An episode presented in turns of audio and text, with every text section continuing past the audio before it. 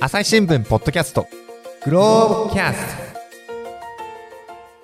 朝日新聞の神田大輔です。今回はですね、グローブ編集部から来てくれましたのは、えー記者の星野正夫さんです。よろしくお願いしあまよす。ろしくお願いします。はい、星野さんね、今回2回目ですね。はい。前回何の話でしたっけ前回は、あの、火星移住っていう、ねえ宇宙の話を。これがね、結構あの皆さんからですね、ご感想なんかもいただきまして、あ、そうですか。そうですね、こんな、こんな話があるのかと。へえはいあ、ありがとうございます。というわけで、今回のテーマは何でしょうか今回は、あの、経済制裁。うあん。の、ロシアが、あの、ウクライナに軍事侵攻しましてですね。はいはいそれに対して、あの、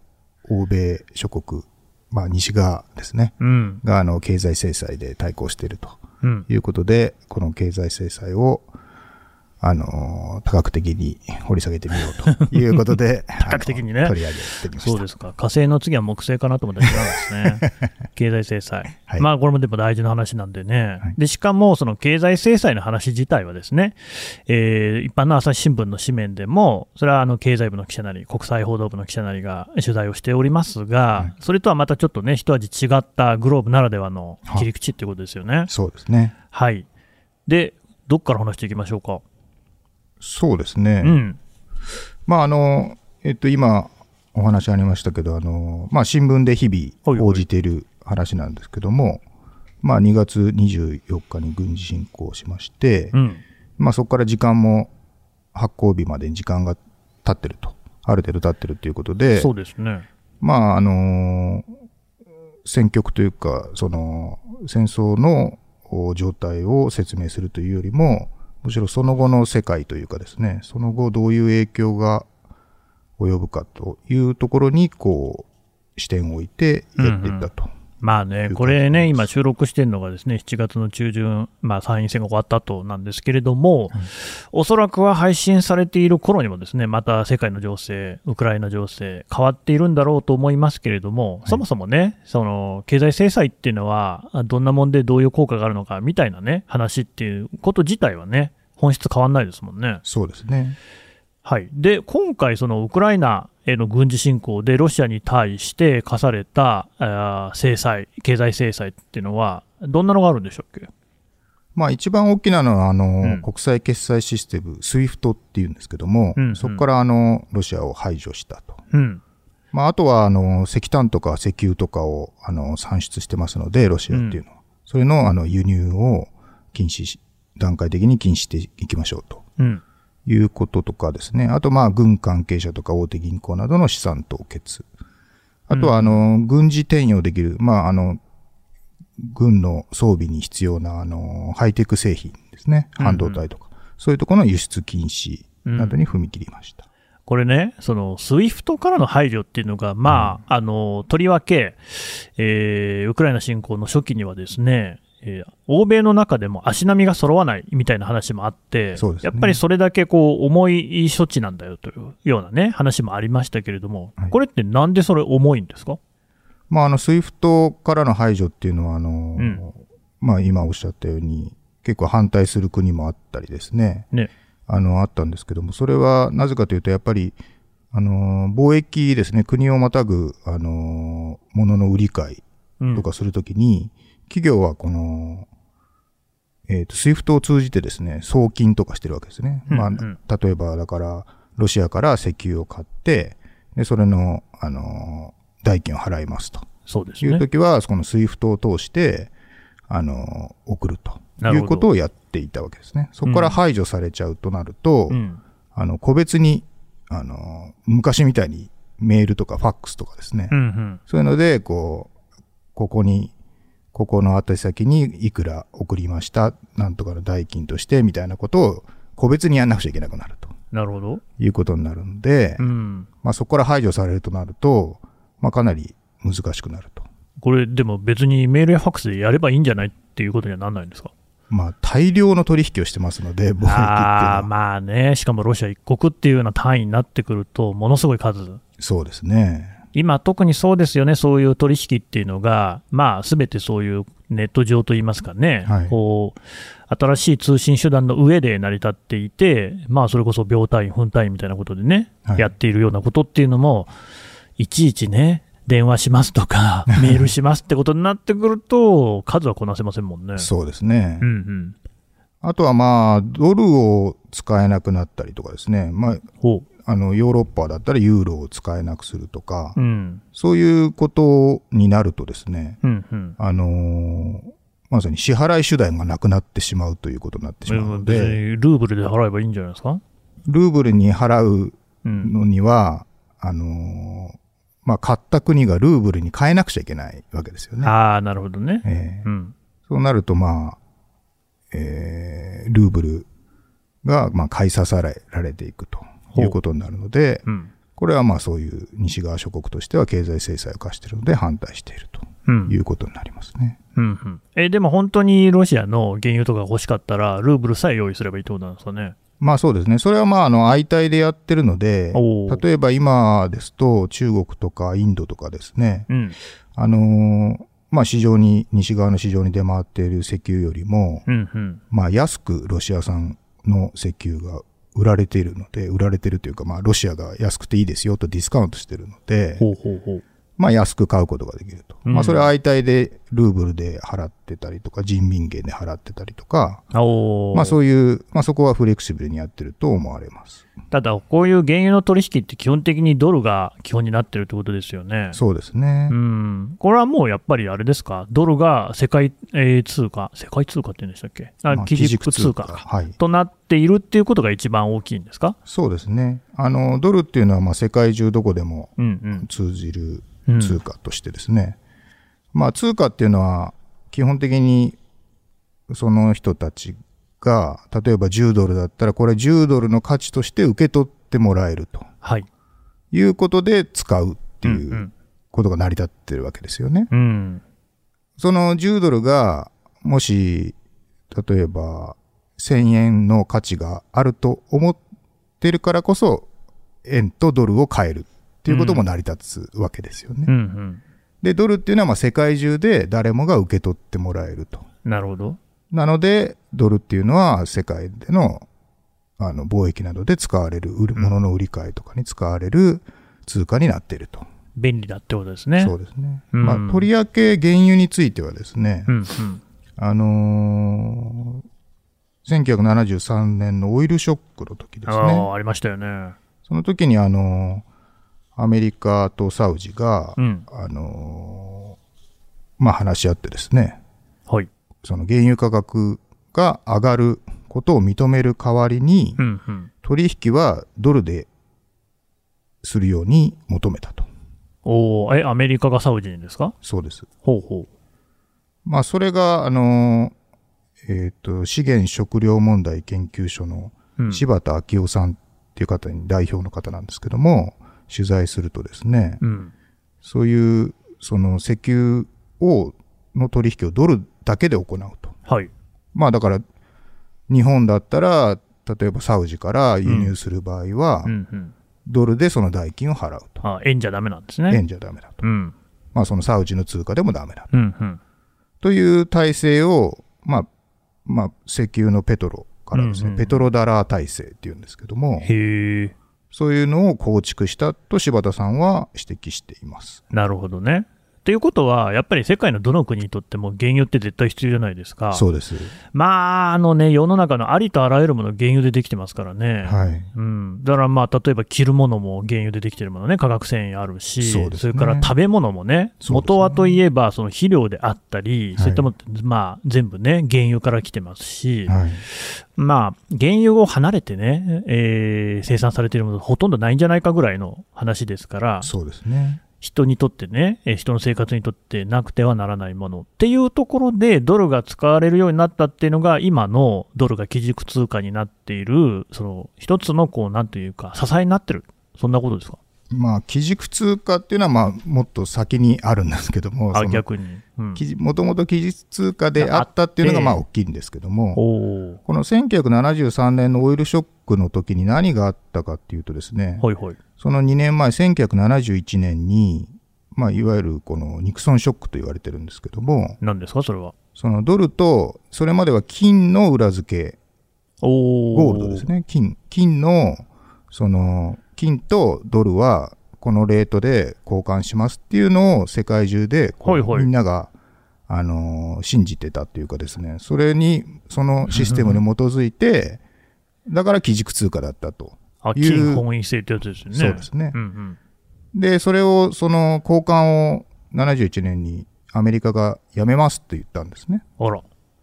てことはドルっていうのは、うん。あの、基軸通貨なんだけども、その金の裏付けがなくなってしまったんですね。うん困るじゃないですか。そうですね。うん。だけども、その、その73年のオイルショックの後に、そのいわゆるペトロダラ体体制っていうのがうん構築されたということは、はまあ、今でも1バレル何ドルっていう、あの、言い方をしますけどあ。しまも、すします。それがだからさっき言った、その金が、まあ1オンスいくら、うん何ドルみたいな状態と同じような効果を生むというかですね。原油本位制だ。そう ですね。それがまあへーまさにペトロダラ体制なるほどとね。いう、まあ、いわゆる原油の裏付けがつくようになったふんとふんいうことを説明していますね。うん。ごめんなさいね。私の質問で話がそれましたけれども、話はね、ロシアに対する経済制裁だったじゃないです か。ってことはですよ、さっきの話で、例えば中国が人民元で、えロシアに対して原油のね、えー分の値段、お金を払いましたとんいうのは、あのまあ、中国にとっては別にですよね、人民元なんて、えーどれだけでもあるんだろうから、そうですね。ロシアはそれでいいんですか、それは困っちゃうわけですね。困っちゃうロシアが人民元を持っていても、うん例えば他の国うんうん、に、あの、のものを買いたいと思った時に、まあね人民元で払っていいですかって言った時に、 その国が、いや、その人民元もらってもしょうがないなと思えば、それは困りますと。まあ、それはね、ドルの方が欲しいでしょう、普通はね、そうですね。どこでも使えるんだもんね。まあ、だから、ロシアと中国だけで、は相い対で、なるほど、だから例えば原油を中国に売って、はあはあうん中国からなんか、あのー商品をまあね、買うと。いう中国はのねであれば、その人民元を使えるので、うんうん、それは成り立つんですけど、他の国が、あのー他のものを、国のものを欲しいってなった時は、うん、これなかなかそんな簡単にはいかないと。なるほど。やっぱりドルが欲しいなということになるわけですよね。中国もね、世界の工場っていうぐらいですから、売るものはたくさんあるんでしょうが、ええまあ、全部が全部ね、ロシアの欲しいもんではないだろうし、そういうことですね。人民元ばっかあっても困っちゃうわけですね。そうですね。うんうんで逆も言えますよね、つまり、ロシアからなんかルーブルでお金払われても困っちゃうわけですよね。それは困りますね。 例えば日本で自動車売ってルーブルで払われても、そうなんですこのルーブルどこで使うんじゃいって話にはなってくると、そういうことなんです。うんうん、そうなると、やっぱりそのルーブル相場にも影響出てくるんですか、そうですね。うんまあだから、ルーブルっていうもの、通貨が、うんえードルに変えたり、ユーロに変えたりしにくくなってるわけですよね、今。まあ、みんないらないよって話になる。そうですね。そうすると、その通貨っていうのはまあ人気がなくなるというか、誰も欲しがらなくなる。うんそりゃそうでしょそうすると、まあ通貨の価値が落ちると。う。うん。で、ルーブル安になるっていうメカニズムなわけ。うん。うん。うんで、それが、その西側諸国の経済制裁の狙いというかですね。うん。まあ、あの、通貨安になるということはどういうことかというと、まあ、これまで、えー1ドル、例えば80ルーブルでなんかを、あーというもので、1ドルの商品を買おうとしていましたと。はい。で、昨日までは80ドルだ、80ルーブルだったのに、うん。うん。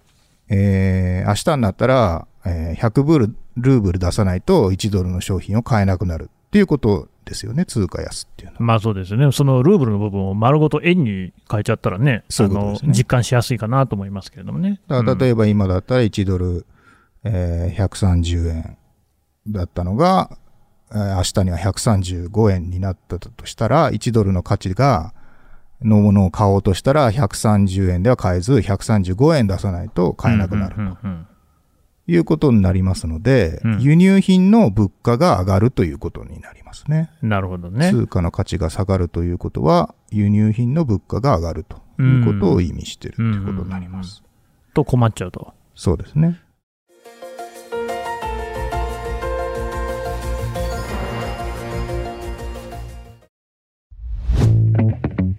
メディアトークパーソナリティの真田亮です。ニュースの現場からお聞きの皆さん、朝日新聞ポッドキャストには他にも番組があるって知っていますかメディアトークはメディアの今と未来についてじっくり言葉を交わします。何を伝えるのかどうしたら伝わるのか本当に必要なのかコンセプトはあなたとメディアの未来をつなぐ一緒に考えてみませんか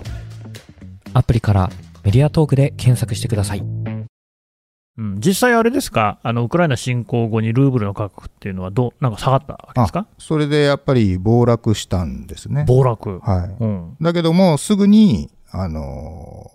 ーすぐにというか、まあ、徐々に戻ってってですね。あそうですか、ええ、今はそんなに、えールーブル安になっていないと。なるほどね、はいそれってなんでですか、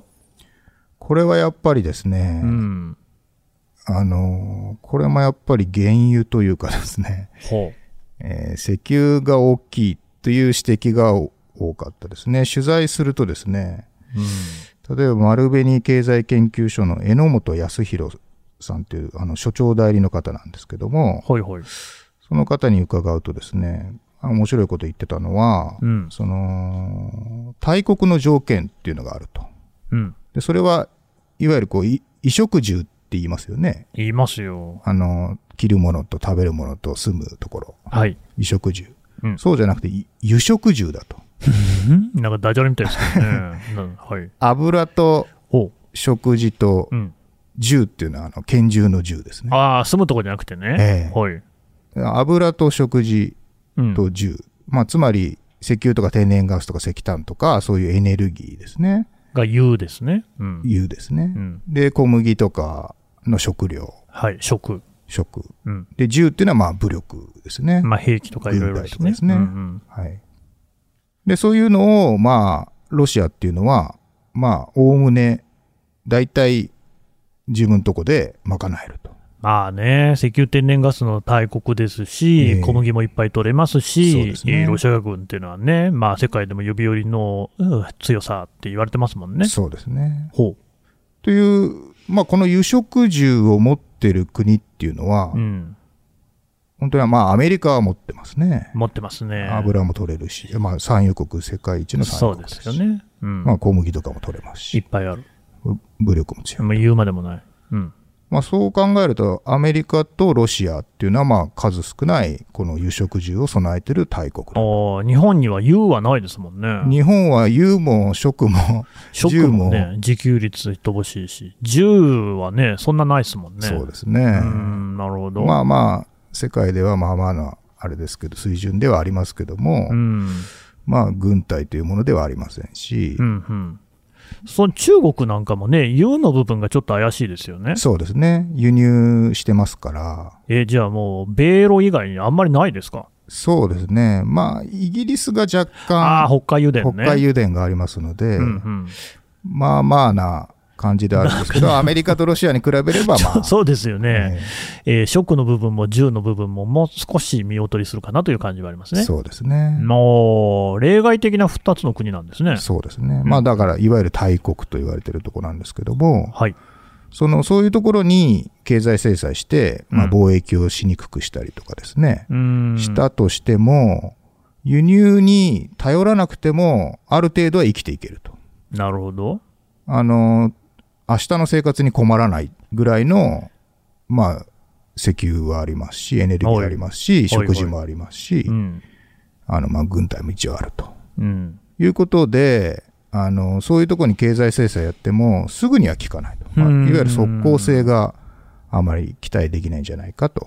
いうのが、まあ、いろんな人の、まあ、先ほど申し上げた榎本さんとかもおっしゃってますし、おーまあ、いろんな経済学者とか、その政治学者の人が言ってるのは、やっぱりそういう国に経済制裁をしても、すぐにこう値を上げるとうんいうことはあまりないんじゃないかといなるうほどことなんですね。だから今回もロシアに対して、えー大掛かりな経済制裁がされたんだけれども、はいルーブルはそんなに下がらない、っていうか、一時期は下がったけれども、また戻しているし、まあ実際ね、あのまあ、これ、えー収録している7月の段階では、一切そのウクライナから引くっていう感じでもないですもんね。そうですね。うんうんうんうんまあ、それは、まあ、そこまで困窮してるというかですね、うんまあ、明日の食事に苦労してるっていう状況では、そこまでは行ってないということだと思いますね。なるほどね。ということになると、経済制裁ってあの少なくともロシアに対してはあんまり意味がないんですかね。これはなかなか難しいところで、はまあ、いろんな方に取材してみるとですね、ふんふんまあ、特にアメリカの、あのー、エコノミストとかですね、学者に、うんの人に聞いてみると、まあ、あの、長期的にっていうか、まあ、中期的には効いていると。あ。うーん。まあ、先ほどあなるほ申しど上げた、あねの、ハイテク製品の輸出禁止とかですね。うんうまんあ、そうすると、新しい装備、軍装備を作れなくなってきてますので、うん。まあ、中期的には効いてるし、その経済も打撃を受けてるので、うん。まあ、じわじわ効いてると。うん。だけど、じゃあ明日もう耐えらんないので、戦争やめますっていうことにはならないと。なるほどね。いう短期的な話ではないんです状ね。況だと思います。あの、まあ、よく言われる話ではあるんですけど、そのうんロシアとウクライナの関係っていうとですね、この2022年の状況の前にも、2014年にね、はいあのクリミア半島に対してですね、ロシアが一方的にね、あの併合をお言うっていう、そういうこともありましたよね。そうですねあ。の時も経済制裁ってあったんですかあ、あの、しました。うん、それも聞かなかった。それはですねう、ん。経済制裁が効いたというよりも、はあのー経済制裁で打撃を受けたというよりもあ。、うんうん。原油価格が下落してうん打撃を受けたっていうことだと思うんですよね。え、その原油価格が下がったっていうのは、ロシアのクリミア併合とは関係あるんですか、これはなかなか難しく て、その時私、あのーはヨーロッパ総局うんうのん特派員をしていたんですけども、そうですね。で、まあ、この時のえー G7 の対応とかですね、G20 の対応とか、まあ、制裁も取材してましたが、はい。その時も、あの、スイフトまでは、あの、踏み込まなかったんですけども、うんまあ、かなりの制裁をしたんですね。はい。で、今と同じように、まあ、短期的には効かないかなと思ってたところ、おえー2014年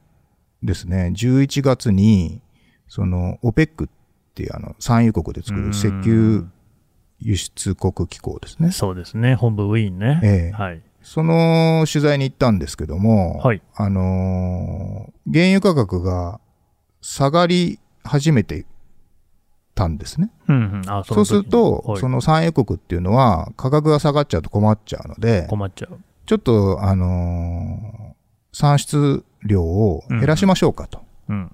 まあ、いわゆる減産っていうん減です産けね。ども、はい。減産しましょうかっていう話題が上るかなと思ったんですけども、うん。その時減産を見送ったんですね。しなかったんです。お、そうですか。そのまま作り続けますと。うーん。で、その時に、あ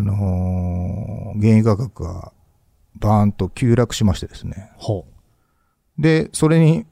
あの、こうするかのように、ロシアルーブルが、の通貨ルーブルが暴落したと。う。うーん。なんで減産しなかったんですかね。これはまあいろいろ言われてた、 まあ当時も取材してはいはいたんですけど、まあ本当のところはわからないんですけども、ままああ、ね一つは、そのサウジうん。とかがですね、その当時、あの、アメリカでちょうどシェール革命っていうか、ありましたよえね。えシェールオイルがね。シェールオイルが突然出てきてねバンバン出始めてはいはいはい。アメリカがまあ、あのーうん。輸入しなくても、そうです中ね。東から輸入しなくても成り立つっていうことがもう明らかになって、うん。そうすると、まあ、あのーサンサウジとかの産油国が困っちゃいますよね。困る。で、その時に、その、当時よく言われてたのが、うん。そのシェールオイルっていうのは、まあ、その、結構手間がかかるので、その石油を出すのに。ほその、損益分岐点って言われるんですけども、う。はいはい。それがまあ、1バレル60ドルとか、ああ。 80ドルとか言われてたんですね。それぐらいないと儲かんないんですね。そうです。そうする、あの、開発しても、うんうんうんあの、ペイしないと。なるわほどからないとうん言。われてて、うん。で、そん、それでだから原油価格が下がれば、うん。その、そういう業者が撤退するだろうあーと、シェールオイル業者が。まあ、1バレル30ドルじゃと儲かんないぞっていうことで、そうですみんな手引くんじゃないかっていう。そうです。それでまあ、ここは我慢だと。それで、そおーう、減産しないでうんうん。やったんじゃないかという説と、ほもう一つは、やっぱり、ロシアに打撃を与えるために、うん原油価格が下がれば、ロシア経済は痛むのでう。、うん。という説があってですね。へえ。まあ、有力なのは、そのう、んシェールうんうん。オイルとオイル潰しと言われてたんですけども、まあこれはわかりません。まあね。ええそうどでうすよねいう話し合いが、あの、されていたのか、まあはっきりとはわからないと。うーん。まあでもいずれにしても、はい。あの、急落してですね、うんずーっと下落傾向が続いて、まあ2016年の初めにはですね、1バレル30ドルぐらいまで下がったんですね。はいはいはい。まあそうすると、まあ、おシェールオイル業者どころじゃなくてですね、うん。ロシアの国としてもまあかなり厳しくなってですそりね、ゃそうですよ。ええまあ通貨、ルーブルは暴落してですね、うん。まあさっき申し上げた通り、物の値段が上がるインフレになって、うん。で、まあ、景気が悪くなって、うんうんでロシア経済っていうのは、まあ、困ったことになったと。そうなんですよね。ロシアっていうのは輸出っていうのはほぼね、えー原油とか天然ガスっていうまあエネルギーに頼ってますからね。そうですね。それが安くなっちゃうっていうと、たちまち国が干上がっちゃうわけですね。そういうことなんです。うん。え、でもそれでクリミアから兵を引いたわけでもない。ないんです。ないんですね。 ここら辺がやっぱりロシアのさっき、えーおっしゃっていた、油食銃を持ってる強さというか、そうですね。しぶとさ。っていうところですかね。そうなんです。はい、ただ、それはあの2014年なり2016年の話っていうことで、今、全然それどころの騒ぎじゃなくて、もう原材料価格全部高騰していて、はい原油、天然ガスもご多分に漏れずと、めちゃくちゃ高くなってますもんね。そうですね。うん、まあ、あの、コロナ、新型コロナウイルスの感染拡大でうん、う、ん、あの、一気に2020年の、あの、時にはですね、暴落したんですね。原油価格っていうのは。ああ、もういらないよっていうことでね、ええ一時期は下がったと。そうです。うんそれがまあだから10ドルぐらい、10ドル台ぐらいまで下がったんですね。めちゃくちゃ安いですね。ええうんそれがまあ、コロナがだんだん落ち着いてきたんじゃないかっていうことで経済活動が再開しですね。はい、で、どんどんどんどんそういう見通しが立つと需要が増えるだろうっていうことで、あの原油価格がどんどんどんどん上がってきた。うん、で、そこに、あのーまあロシアがウクライナに侵攻して、うん、まさにその2月24日ですね、今年の。それに原油価格っていうのが、まあ一時1バレル100ドルを突破するっていう。高くなりましたね。で、さらにその後3月7日ですね。はい、この時には、あのー、まあ、アメリカがもうロシアの、あのー、石油は買いませんよとう、ん、うん、輸入しませんよっていう方針が、まあ、あの、市場に伝わると、まあ、一時3 130ドル、1バレル130ドル台をつけると、うんうんうんうんまあ、13年8ヶ月ぶりっていう、 すごい、すごいですね。もうほんとジェットコースターのように乱高下してるんですうんね、最近の原油価格っていうのは。うん、うん、うん、うん。で、まあ、その、まあ、1バレル130ドルだ、まあ、今は100ドル割るぐらいになってきてますけども、うんまあ、それでも高いですね、100ドル前後というとですね。 10ドルに比べたらめちゃくちゃだ、まあ、10倍ですもんね。そううですねんまあ、そうすると、ロシアっていうのは、まあ、西側には売れないけども、うん。あの、中国とかインドとかには、まあ、ディスカウントはされるけども売れるとなるほど。いうことで、えー結構ロシア経済っていうのはし下支えされてると。ちなみにディスカウントってどれぐらい安く売るんですかまあ、大体、3、40ドル、だから3割ぐらい安く売られてる。ると言われてますね。そら買いますよね。そうですね。うん。まあ、あの、西側は、当然、あの、段階的にやめるって言ってるんで、うんその、安いから買うってわけにはいかないんですけどうも、ん。まあ、だから、その制裁に加わってないインドとか中国とかが買ってるとうん。いうことになりますね。これね、だから私もね、車持ってませんけど、たまにこうね、えー車運転するときなんて、ガソリンスタンド行くと、本当にガソリン高いなっていうのそをうで、すね毎度こうね、見ま、見て実感しますけれども、結局こういうのって、要はロシアはまあ原油は出しうん作り続けていて、うんで中国なりインドっていうのは安く買ったりしているうらしいですけれども、はいえー、と日本も含むその西側諸国っていうのはええ、ロシアやめますよと。段階的にやめるってなったら、やっぱりロシアのものが入ってこないとなると、高い値段で原油を買い続けなきゃいけないっていうことになると、うん結局、その消費者、一般の人たちのところにその月が回ってくる感じありますよね。まさにそういうことですね。それが、まあ、最近のインフレというかですね、そうか。アメリカのインフレ。レななんてもう本当にひどいもので、あのほうほうほうらしいですね。かかなりのインフレですよね。ヨーロッパもそうですし、うんうんうんうん。やっぱりだから原油価格が上がってるっていうのは、あの、ロシアの懐を助けるだけじゃなくですね、うん西側諸国の生活を痛めてるというかですね。うんでしかもあれなんでしょうその、ね、ヨーロッパ諸国もすぐにロシアから、ね、原油や天然ガス買うのをやめるってわけにもいかないわけですよね。そうですねう。んまあ特に天然ガスは、まあ冬場はもうないと生きていけないっていう状況ですんで、もうだからノルドストリーム2とか作ってたわけですもんね。そうですよね。うんだから、今は、あのーまあ夏場なのでなんとかはなってるかもしれませんけども、うんうんうんまあ冬場の前にですね、ある程度、まあ払わなきゃ、ガス代を払わなきゃいけないと。うんで、まあ今までは、あの、払ってたわけですから、はいそれがまあ、ロシア経済を支え、まあ、ひいては戦費を支えてるっていうかですね、うんまあそういう皮肉な状況になっちゃってるなるといほどうことなんだと思うんですね。これは結構もう、どうしようもない困ったことですね。そうですね。うんということは、経済制裁っていうのはやっぱりなかなか難しいんですかね、そうですね。だから環境によるというかですね、ま環あ、境。難しいんですけども、その、原油価格をコントロールするっていうことはなかなか難しいんですけども、いろんな要因がありますからね。えーまだコロナとかですね、コロナからの回復とかですね、うんそういう、まあ、あのー脱炭素はいはい。とかがまあ進んでるわけですから、うん。そうすると、まあ、化石燃料をなるべく使わないようにしようっていうことで、そうすると、まあ、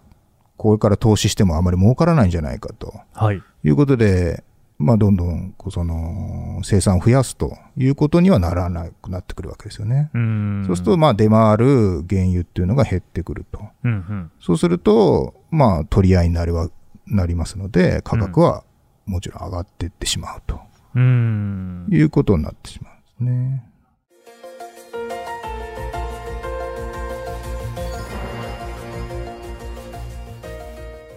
話はまだ続きますが、続きは次回お送りします。